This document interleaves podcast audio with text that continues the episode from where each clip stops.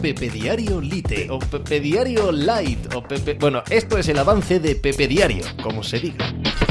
Hola, ¿qué tal? Hoy estamos a jueves 23 de febrero del año 2023. Ayer el Manchester City tuvo una primera mitad en su primer partido de octavos de final de la Champions League frente al Leipzig en suelo alemán, en la que dominó, en la que mm, gestionó el eh, partido como a él le gusta, como a él eh, le suele pasar en este tipo de eliminatorias, pero solo pudo poner el 1 en el marcador.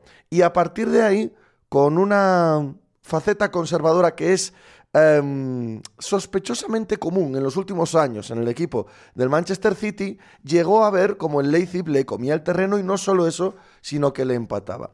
¿Pone en riesgo este resultado, 1-1, eh, el favoritismo del Manchester City tanto en esta eliminatoria como en la Champions League? No, probablemente no. Pero las cosas que se ven en el City, en la Champions, el hecho de que ayer, por ejemplo, Guardiola no cambiase ni un solo jugador en todo el partido, cosa que no es eh, iba a decir nada habitual, bueno, es que no había hecho nunca, ¿no? En eh, su carrera, mm, te hacen sospechar lo que pasa demasiado a menudo en los últimos tiempos, que esta competición pone nervioso a este club. Y si eso es así, nos quedamos con, con una Champions en la que los favoritos, exceptuando el Real Madrid, tampoco están dando una gran cara. Pues de eso y del resto de la actualidad del deporte hablamos hoy como cada día en Pepe Diario. ¡Hala! Hizo hacer algo por ahí.